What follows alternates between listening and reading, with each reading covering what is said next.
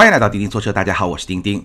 一转眼就到了二零二零年，二零二零年的第一期节目，咱们来聊什么呢？咱们还是回头看一看，跟大家聊一聊我眼中的二零一九年车圈最重要的十件事情。但是我眼中的，所以还是会有比较多的主观的色彩。好，咱们开始聊。第一件事情呢，全球汽车圈过冬。我觉得对于整个的汽车行业来说，二零一九年绝对算得上是冬天。首先从销量上来说，就是一个不是特别好的这么一年。当然了，关于销量，咱们会在所有的数据出来之后专门的聊一期。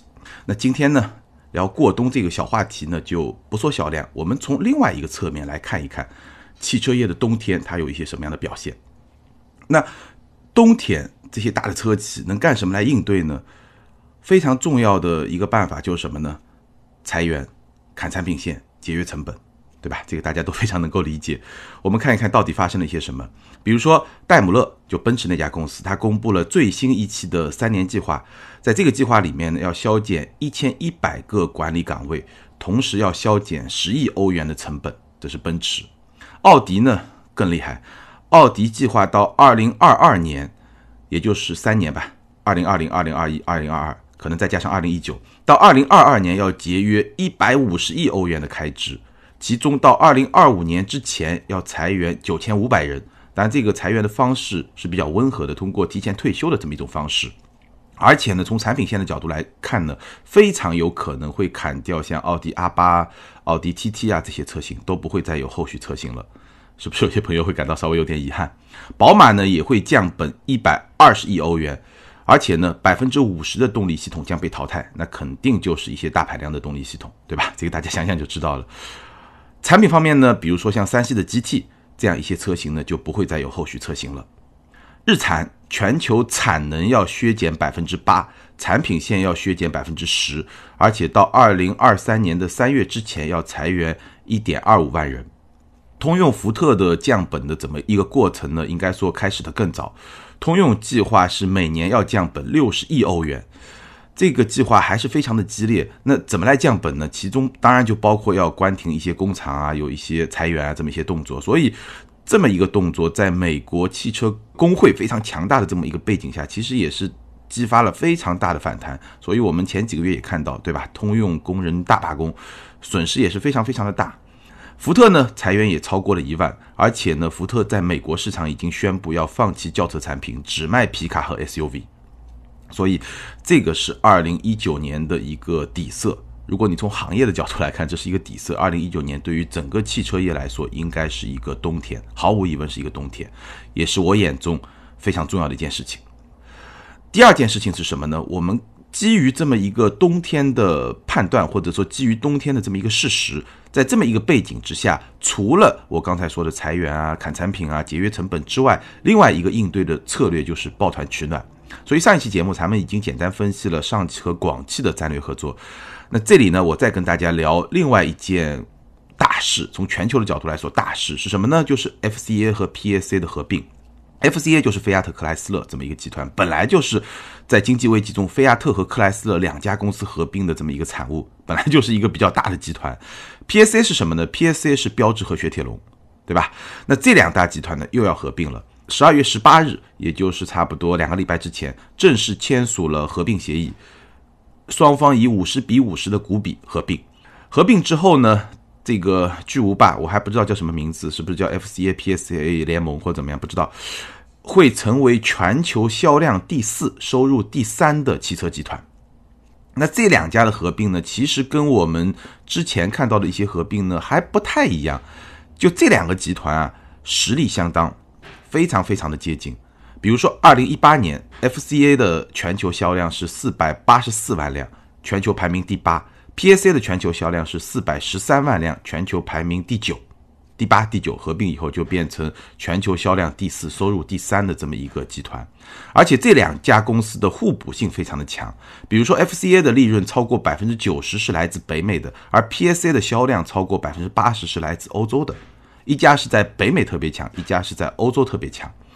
然后呢，FCA 的盈利的产品主要是皮卡和 SUV，而 PSA 的主要的产品是小型车和紧凑型车。所以这两家的互补性应该说还是非常非常的强。两家合并以后呢，会有很强的协同效应。那从合并的协议，我们能够看出来呢，每年可以节约超过三十七亿欧元的成本。当然，除了说节约成本之外，双方还能够分摊非常多的新技术的研发的成本，这个也是一个带来双赢的这么一个协同效应。那这件事情呢，其实在我看来，看上去都很美，对吧？但是我把它叫做抱团取暖。抱团取暖，大家这个感觉吧。有一个向上的这么一个因素，但是呢，永远不是说一个让人感到很激动人心，或者说是一个很牛逼的事情。因为抱团取暖总是让人觉得弱者和弱者之间嘛。当然，虽然这两家其实它也不算是特别的弱，但是我觉得这个合作还是有隐忧的。隐忧是什么呢？主要是两个。第一个呢，两家合并以后，因为两家本身这个盈利能力或者说整体的这个经营的状态都不是特别的好。合并以后呢，潜在的产能是一千四百万辆，但是呢，其中有六百万辆是闲置的产能，大家感受一下，接近一半闲置的产能。而且呢，合并过程中，因为双方的工会都非常强大，所以合并谈判的过程中呢，已经跟各自的工会承诺不会裁员。所以这件事情吧，我就觉得。有一点点不靠谱的地方。你说有接近一半的产能是闲置的，你又承诺不裁员，那你这个成本怎么去控制呢？你怎么让合并以后的公司有更强的竞争力呢？当然，协同效应我们刚才说了，每年能够节约三十七亿欧元，但是这么大的闲置的产能，反正我觉得这是一个隐忧。那第二个隐忧是什么呢？就这两家其实在中国市场的表现都是比较差的。那我们知道，中国市场几年之前就已经成为全球最重要的汽车市场。任何一个跨国公司，如果在中国市场的表现不好，其实它要在全球表现好，真的是挺难的。尤其是这两家合并以后，我刚刚说的已经是全球销量第四、收入第三的大集团。那如果你在中国的表现不好，也会影响到他们在全球的这么一个前景。这是我觉得两个比较大的隐忧。好，第三件事情，长安 PSA 遭到了双方股东的抛弃。长安 PSA 的两大股东，一个是 PSA，就是标致雪铁龙集团，另外一个就是长安嘛，对吧？两家都分别要出售这家合资公司的股份，也就是说，两个股东已经要把它抛弃了。那现在看到的新闻呢，是宝能，宝能有可能去接手这家公司。接手以后呢，DS 品牌暂时会延续下去，但是未来不好说，因为 DS 品牌的产品，它的这些车型毕竟都是在。PSA 手里，对吧？那 PSA 已经把股份完全转让了以后，那以后这些产品怎么样来导入啊、生产啊，或者说销售啊，其实都是未知数。反正我总的感觉啊，就是 DS 品牌在中国的前景肯定就是挺暗淡的，感觉上挺暗淡的。就算宝能接手以后，也很难，对吧？你都已经退出这家投资公司了，你说 PSA 对于 DS 产品在中国的前景，我觉得几乎就是一个放弃的状态。那这件事情呢，可以看作是法系车在中国的又一次的失败。当然了，二零一九年失败的其实不仅仅是法系车，比如说韩系车。韩系车的特点很有意思啊。二零一九年现代你会发现它，哎，好像有点往上的态势起来了。我说在中国市场，起亚就相比之下就会很惨。所以我的感觉啊，就这家公司，因为本来就是一个集团嘛，对吧？这家集团好像是在保现代放弃起亚，当然跟在中国的合资。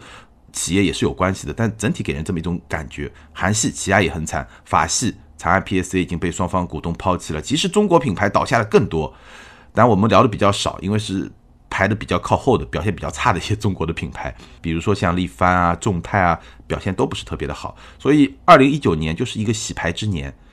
我在节目里面早就说过，中国市场的汽车品牌和车厂实在实在是太多了，完全是一个。还没有到成熟市场的这么一个状态。我们看看美国这么大一个市场，虽然比中国小，但是也很大的一个市场。最主要的车企也就是三大嘛，对不对？那第四件事情呢，大家应该是感同身受了，就是国六的实施。七月一号，第一批城市实施国六，而在此之前，五月、六月，很多朋友都感受到了国五的狂欢，就是国五车型的大甩卖。很多朋友买到了，也有一些朋友呢感到很后悔，再也看不到这么一个价格了。那国六实施会有什么样的影响呢？短期来看，我们看到有一些车型的动力下降了，因为它要去满足国六的标准，这个其实是跟咱们消费者息息相关的。比如说，你去注意一下福克斯，国五时期的福克斯，它的 1.5T 的最大功率是一百八十一马力，到了国六变成了一百七十四马力。更明显的是凯迪拉克，凯迪拉克更早的 2.0T 发动机是279马力，国六以后就变成了241马力，满足国六标准。发动机很多发动机的动力是往下调的，但也有些发动机保持了原有的动力水平，但其实它也是进行了一些升级和优化的。然后呢，部分的车型暂时就会告别了，但有些可能就是永远告别了。比如说中东的平行进口车，因为本来平行进口车，中东的平行进口车是很重要的一部分，但是呢，因为国六的实施呢，很多就告别了咱们的市场。再有呢，比如说像本田的飞度。对吧？因为是国五，所以它也就没有再更新国六。但新一代的飞度马上就要来了。再比如说，我们之前聊过像凯迪拉克的 ATS L 啊这些车型，随着国六的实施，也就逐渐的退出了中国市场。但它的换代产品 CT 五也已经来了，今年还会有 CT 四。那更中长期的影响呢，就是说小排量的涡轮发动机，包括混动系统的车型会继续的发展。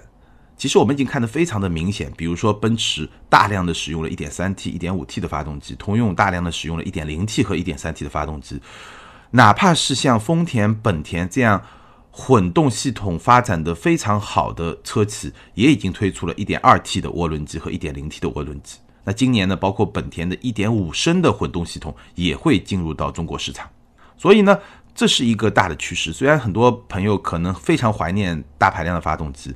我也挺怀念的，但是呢，这是一个趋势。从国六实施我们可以看到的一个趋势，而且国六实施只是这个趋势里面的一件事情，一个节点而已。现在我们大排量的自然吸气发动机几乎已经看不到了，非常非常少了。我相信再过几年，中等排量的自然吸气发动机也会逐渐消失。接下来市场上只会存在小排量的涡轮机和中等排量的涡轮机，再包括一些混动车型。这个就是大势所趋，没办法。那接着聊第五件事情是什么呢？就是混动的崛起，混动的崛起。但是跟混动崛起相对应的是什么呢？新能源车的遇冷。但中国市场这个语境下的新能源车，主要是指插电式混合动力车和纯电动车。我们看丰田和本田，丰田凯美瑞混动版本的销量的占比已经超过了百分之十五，而雷凌的混动版本的销量占比已经超过了百分之二十。雅阁的混动车型的销量占比，现在也基本上是在百分之二十左右，它会比凯美瑞更高一点。那原因呢，是因为雅阁的混动车型它的门槛会更低一点，雷克萨斯就更高。雷克萨斯的混动车型的占比不断创新高，我看最新的数据，十一月份的数据已经逼近了百分之四十。所以整个的混动车型在二零一九年中国市场上非常非常受欢迎。那么我们说了，今年二零二零年也会有更多的混动车型的引入，比如说我们之前聊过的凌派混动车型也会在二零二零年引入。相比之下呢，新能源车我们主要说的就是插电式混动和电动车，整个的销售的态势就是一个。不太好的态势，应该说是高开低走，但这个高开低走是有政策原因的。一到六月继续保持了一个不错的增长的态势，但是七月补贴退坡以后呢，就是一个大幅的下滑。我看了一下数据，十月和十一月的同比销量跌幅已经超过了百分之四十，接近腰斩。所以怎么说呢？从这么一个反差非常大的一个现象，我们可以看出。普通的混动，丰田系的混动，本田系的混动已经是非常成熟的产品。一方面，他们的技术非常的成熟，产品非常的成熟；另一方面，它的成本控制已经做得非常的好。所以，混动车型相比汽油车的这么一个溢价，超出的价格的部分是非常小的。基本上，你开个七年、八年、十年，油费就能把这个溢价给省回来。但是呢，插电式混动。今天来看，仍然没有性价比，所以呢，插电式混动车呢，它仍然只适合一些限牌城市的特定用户。但相比几年之前啊，插电式混动车型的成熟度有了非常明显的提升。从体验的角度，从整个的性能表现的角度，这个提升是很明显的。咱们之前也聊过，但是从性价比的角度来说，仍然是。比较差的，就是说，如果你是在限牌城市有一些牌照方面的优势，这个是没有问题的。但是如果你是在一个不限牌的城市，你纯粹拿这个车跟汽油车去比，今天来看仍然是没有性价比的。这个可能还需要一段时间。好，第六件事情，特斯拉国产这个事情我们简单的说过，特斯拉国产，同时奔驰、奥迪加入了电动车的战局，特斯拉国产真的可以说是一件。非常有标志性的事情，不仅是说对特斯拉非常重要，对中国的电动车市场非常重要，也是中国制造实力的一个非常好的象征和表征。一月七号，特斯拉的上海工厂动工，到十二月三十号，整整一年，向十五位员工车主交付了首批的国产 Model 3，速度非常非常的快。我在之前的节目里面聊过，在全球一百多年的汽车发展史上，这个速度是从来没有过的。然后一月开始呢，Model 3会进行大规模的交付，而且 Model 3呢也是已经上了工信部的名单。什么意思呢？就是你买国产的 Model 3可以享受补贴，可以免征购置税，这些优惠政策都是会有的。那与此同时呢，二零一九年，奔驰和奥迪也分别推出了各自的电动车的主力产品，奔驰的 EQC，奥迪的 e-tron，咱们在节目里面都聊过。那这两款车呢，应该说和特斯拉的差异还是很明显，在调性上。我们在节目里面也聊过，特斯拉可能在做工啊，在一些行驶的质感啊这些方面，还是会没有办法跟奔驰、奥迪去比。那奔驰、奥迪可能在内饰的这种豪华度啊，在整个做工的精致度啊这些方面，还是会更好一点。但是呢，在三电的技术、在性能、在续航，包括在 Autopilot 自动驾驶这些方面，特斯拉的优势还是会非常的明显。所以我觉得奔驰和奥迪的电动车，它能吸引到部分的用户，但是从全局、从整个电动车产品线的布局来看，至少二零一九年它只是一个开局。从今天我现在聊这期节目的时间点来说，还是和特斯拉有一个比较明显的差距，因为咱们抛开产品力之外，我们要从可替代性这个角度去理解，你喜欢奔驰、奥迪这种豪华感、这种科技感、这种舒适感的这些用户，他完全可以去买汽油车，它是有非常丰富的可替代产品的，对吧？但是你喜欢特斯拉的这些用户呢，它没有可替代性，而且呢，特斯拉产品线今天来看也会更长，所以呢，奔驰、奥迪的这两款车，我觉得开局意义会更加的明显。暂时来说，在电动车领域，特斯拉仍然是一个标杆，仍然是老大，这个没有问题。那二零二零年呢，一大波电动车在路上。我们看到了大众、宝马、Polestar，包括奔驰、奥迪，都会在推出越来越多的电动车的产品。那电动车市场的一场混战，或者说真正的血战，应该会在二零二零年进一步的展开。好，我眼中的第七件大事是什么呢？就是豪华品牌的车价下滑。那这个话题咱们专门聊过一期。应该说，豪华品牌的车价下滑是一个长期的趋势。但是呢，二零一九年大家的感受可能会更加的深刻，尤其是在国五清库这一波狂潮之中，整个豪华车价的下滑的态势非常的明显，官价在下调，终端的折扣也在扩大。那我在之前的节目里面也跟大家举过一些例子，几乎所有的豪华品牌，除了雷克萨斯之外，官价都在下调，而且呢，终端的折扣都在扩大。最根本的原因是什么？当然你可以分析很多具体的原因，但 最根本的原因就是供求关系在变化。从二零一八年开始到二零一九年，中国汽车市场进入一个存量的市场，告别了连续十几年、二十几年的这种高速的发展，所以呢，供求关系开始发生变化，从供不应求，尤其是豪华品牌，从供不应求到供求基本平衡，现在呢。略微有一点供过于求的这么一种态势，所以呢，价格的下调，这个是非常符合经济学的规律的。那二零二零年呢，我觉得这种趋势会进一步的延续，而且会开始产生一些连锁反应。什么叫连锁反应呢？比如说，我们举个例子，沃尔沃的 S 六零，S 六零上市的时候，它的价格是多少呢？二十八万六千九到三十七万九千九。但很多朋友都在说，这个二十八万六千九的起价，可能跟终端 S 九零的实际成交价差不太多。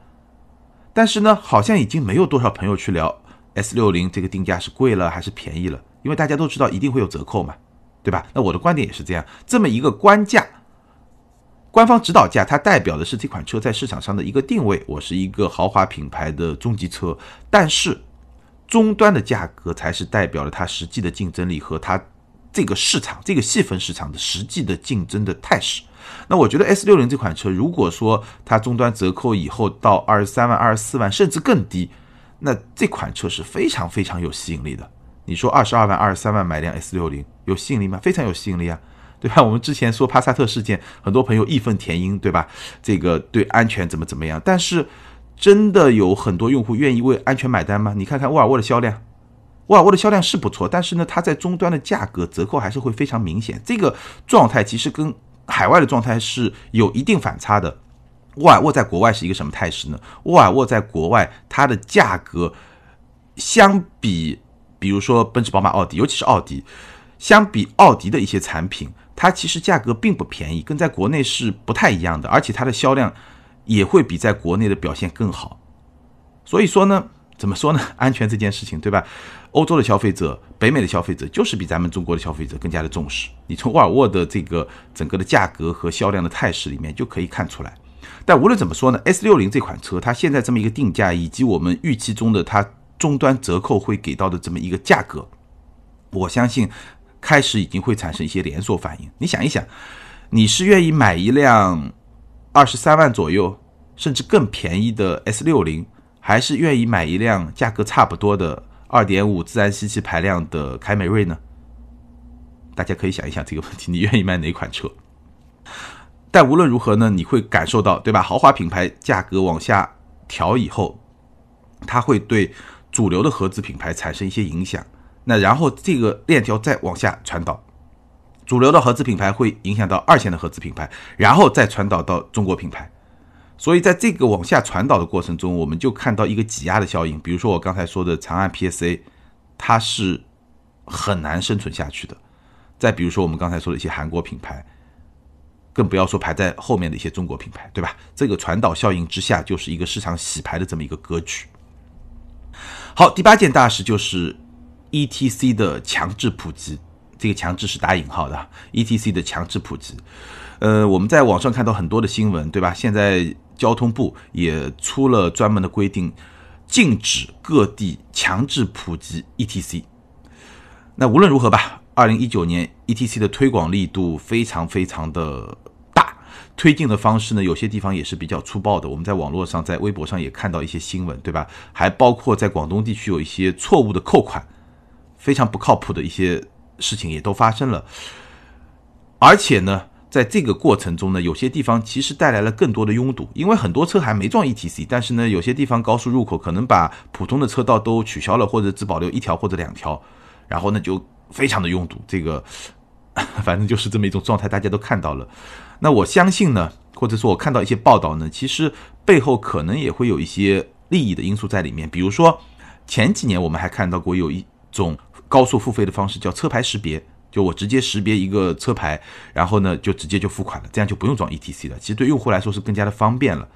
那 ETC 和这些车牌识别不同的技术方案之间其实是有一些竞争的，但这个问题我没有专门去了解啊，没有专门去研究。但是我觉得还是有可能的，或者说。背后的这些原因还是存在的，但从我个人的角度来说，我觉得 E T C 相对来说应该还是会更加的安全一点，因为你车牌识别，对吧？你一个套牌，这个复制难度太低了。E T C 再怎么说，你要在车上装上这么一套系统，对吧？这个难度好像还是会更大一点。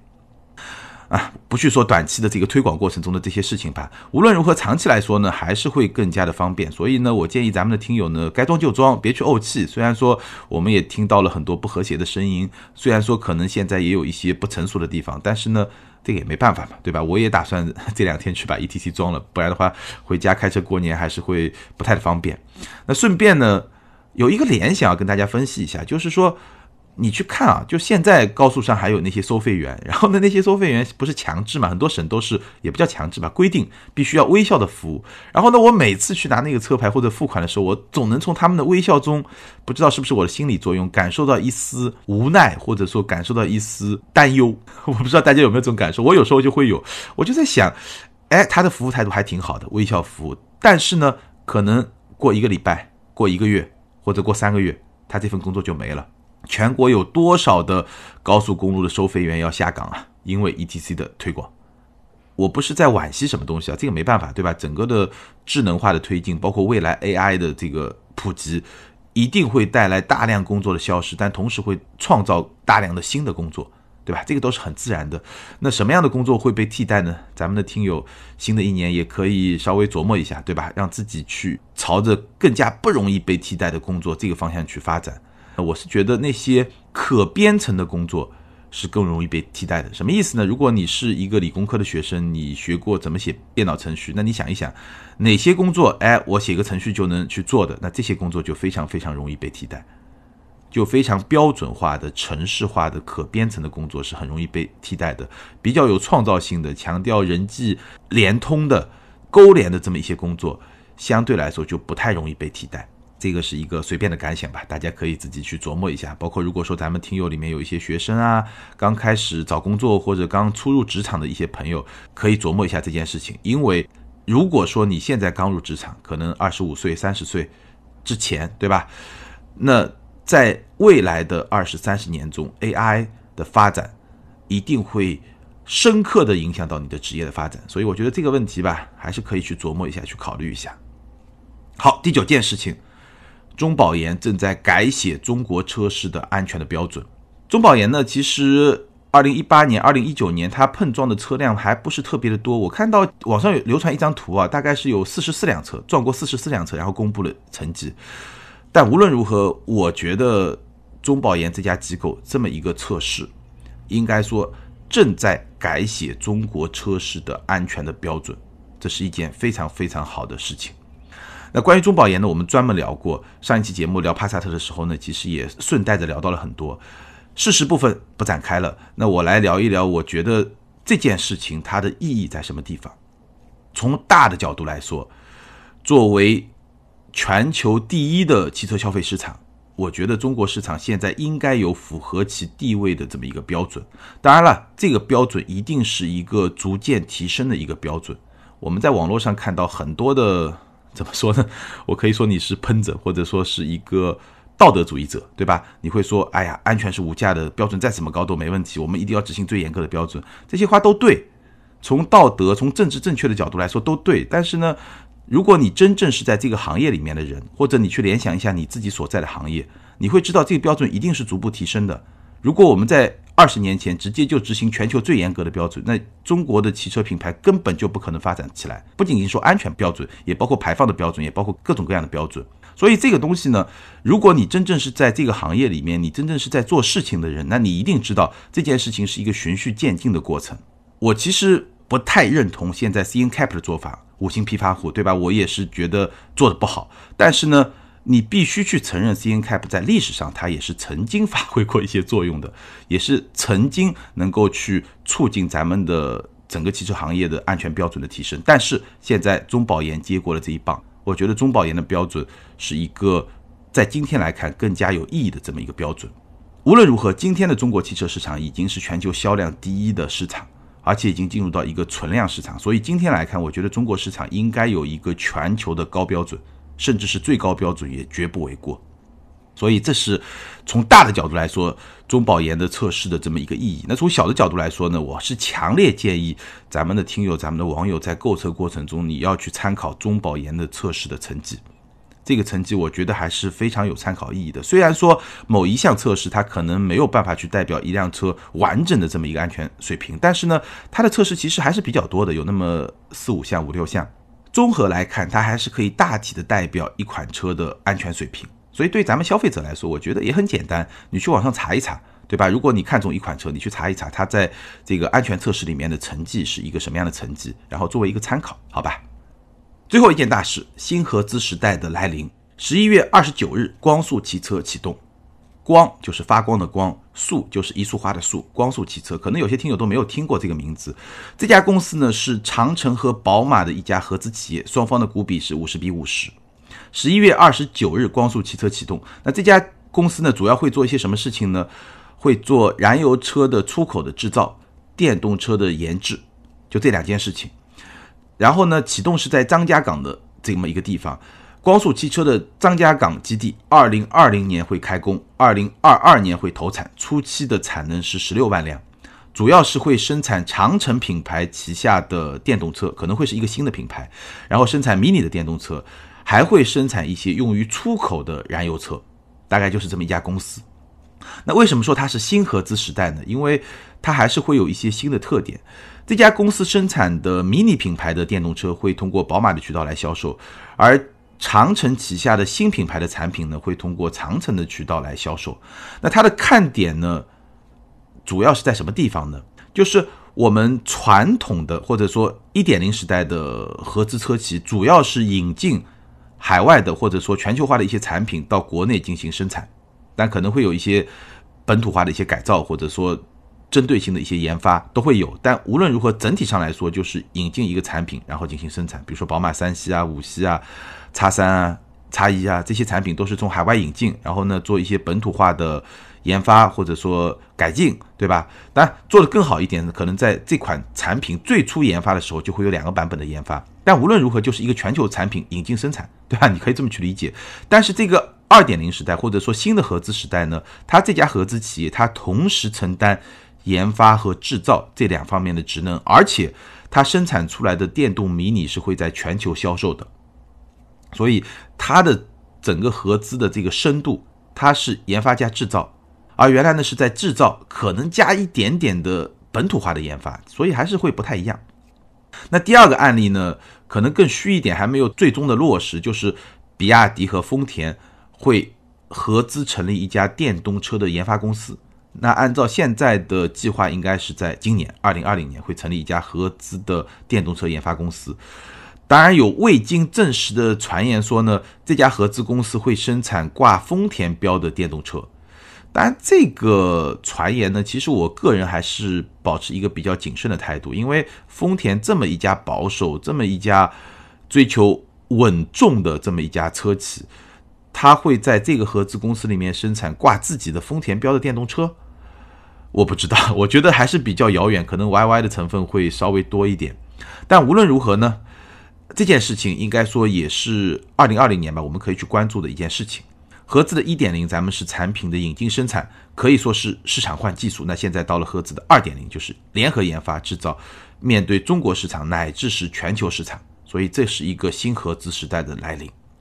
好，以上就是我眼中二零一九年汽车圈发生的最重要的，或者说比较重要的十件事情。那对于这十件事情，你有什么样的感想？或者说某些事情和你亲身的经历会有什么样的碰撞？欢迎在评论区留言，和更多的听友和钉钉来进行互动。还是那句老话，留言和评论永远都是对钉钉最大的支持。好，接下来我们来看上一期节目的听友留言。上一期节目咱们是一个快评，聊了福特的锐际，聊了上汽和广汽的战略合作，还聊了大众帕萨特在中保研碰撞测试中的成绩这件事情。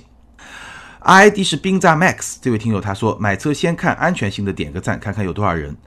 这条评论点赞是最多的，到我录今天这期节目的时候有二十二个点赞，所以呢就送你一个礼品，我也给你点了一个赞，而且是手动点赞。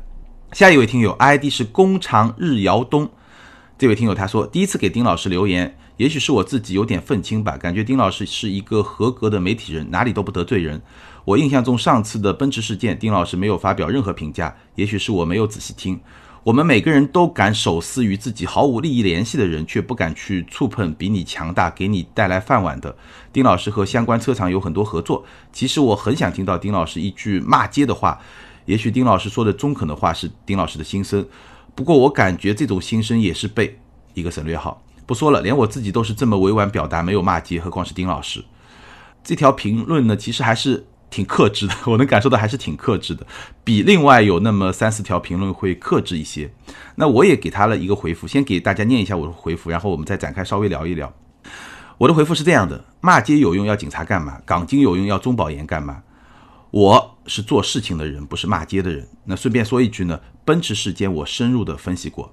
当然了，我这里说的港金绝对不是指这位听友，你的表达是非常克制、非常理性的。也是我个人会比较欣赏的一种表达的方式。那我可以跟大家解释一下，就是说也不叫解释吧，跟大家分享一下我的感受啊。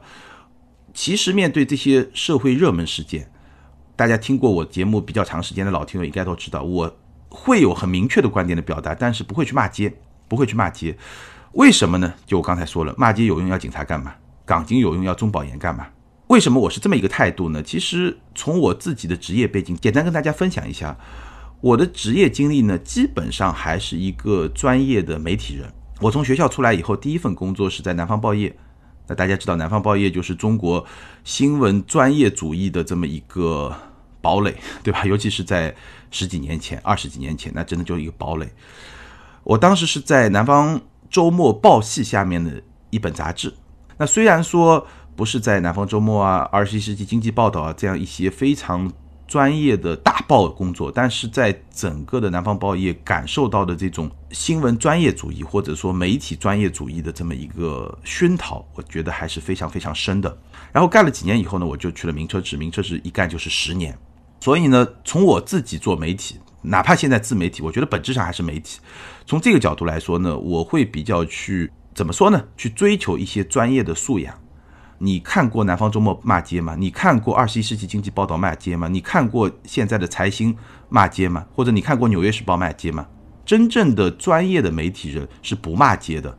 我们提供什么？我们提供观点，提供基于事实的站得住脚的观点，而不是骂街。因为骂街很容易啊，骂街是很容易的一件事情。但是如果我去骂街，我就会失去很多深入思考的机会。或者说呢，网络上骂街的人太多了。如果你是想去看骂街，你不用来听我的节目。我会在节目里提供给你是什么？是除了说这种很简单粗暴的情绪的宣泄之外，更深的去理解这件事情它为什么会发生。我们要解决这件事情，到底可以用什么样的办法来解决？哪怕我没有解决方案，我会提供给你一些新的视角，帮助你来更好的去理解这件事情。我个人觉得这种。内容这样的表达，这样的观点是更有价值的。骂街，我不是说骂街就不对啊，我在私下里也会骂街。但是当我面对几万、几十万听友的时候，我觉得我还是希望咱们的节目更加有营养，更加有价值，能够给大家提供更多的思考问题的维度，更多的一些干货吧。这个是我的一些想法。那顺便说一句，奔驰事件。我专门聊过，是在我查了一下，是在第二百三十八期。如果你有兴趣，你可以去听一听。那那期节目里面呢，我给大家分析了奔驰那件事它背后的背景，它的不同的利益方之间的博弈的这么一个格局，以及我对汽车服务这件事情未来发展的一些看法，聊得还挺深的。我看了一下，应该聊了有十几分钟是有的，所以你可以去听一下，如果你有兴趣。但是同样没有骂街。其实有时候我也会挺纠结的，因为在今天的这么一个网络传播时代，确实观点好像没有那么重要，事实就更不重要。重要的是什么？是站队，是立场。你是 A 的，你要去骂 B；你是 B 的，你要去骂 A。但是纯粹的这种宣泄的立场很有价值吗？我不做评价，但是在我个人看来，不是特别的有价值。我想也是咱们这么一个节目的定位，我不骂街，我只给大家提供有营养的观点。感谢所有听友的留言，也欢迎这两位听友把你们的联系方式通过个人微信号全拼的钉钉小买家留给我，你们将获得的是由途虎养车网赞助的美孚一号经典系列小保养体验券，价值四百五十元。那具体的领奖方式可以参考咱们每期节目的简介。之前获奖的一些听友，如果你还没有把联系方式给我的，赶紧给我，因为我们马上就要换奖品了。好，二零二零年第一期节目，我今天录音是一月一号，祝大家新年快乐，万事如意。感谢大家的支持和陪伴，咱们下周接着聊，拜拜。